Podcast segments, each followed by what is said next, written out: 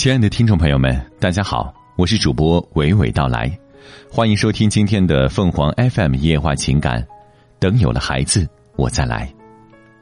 那天晚上，我接到了远在千里之外的父亲的电话。电话的那端，父亲絮絮叨叨的讲述近来母亲不太好的身体状况。我没有插话，握着话筒静静的听着。突然，真切的意识到，电话线的另一端已是两个苍老无助的老人。妻子握着我的手说：“坐飞机回去吧，早一点到家，可以多一点时间陪爸妈。”下了飞机，又经过几个小时的奔波，才到县城。一到县城车站，就看见母亲在四处张望。看见我，她眼前一亮，忙不迭的跑过来。我吃惊的问她：“怎么这么巧？今儿赶集，正好碰到我们吗？”母亲笑道。我在家里闲着也是闲着，就天天过来瞧瞧。母亲说的轻描淡写，可我知道，从我家到县城都要收五元钱，辛苦节俭了一辈子的母亲肯定舍不得花这五元钱。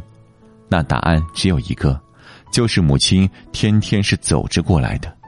老家在南方，秋天总是阴雨绵绵，加上天气转寒，自然容易引发关节炎。一到秋冬天，他们就这痛那痛。我让父母亲到我那里住，毕竟北方雨水少，并且冬天有供暖，对他们的身体自然也好一些。父母亲都不愿意，说去了不但麻烦我，还要花钱很多。最后没办法，我骗母亲说妻有了身孕，这样父亲只好说，家里还有几头猪要养，还是让你娘一个人去吧。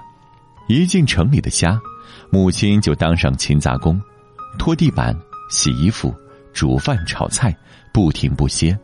母亲用她惯常的生活方式，精心打扮着这间家在楼群中极不起眼的小屋，并尽心伺候着妻。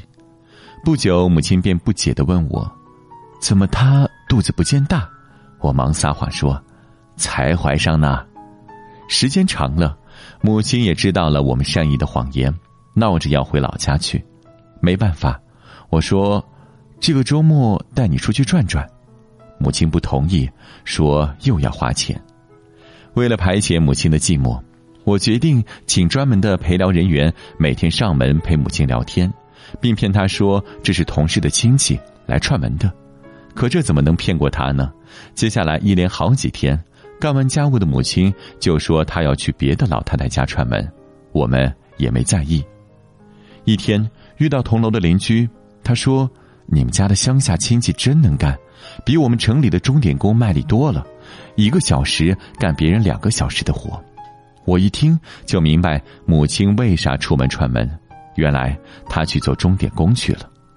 母亲怕我丢面子，做钟点工的时候只说是我的远房亲戚，我的泪一下子就下来了。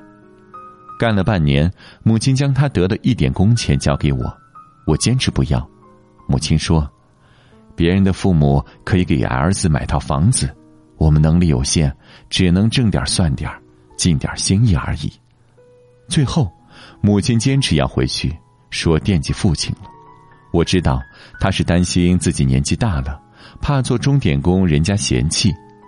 母亲临走的时候说：“我回去再多养几头猪，多换几个钱，也能帮帮你们。”等你们真的有了孩子，我再来。听众朋友们，无论你是开心还是难过，不管你是孤独还是寂寞，希望每天的文章都能给你带来不一样的快乐。你也可以关注我们的微信公众号“情感与美文”，收听更多内容。我们下期再见。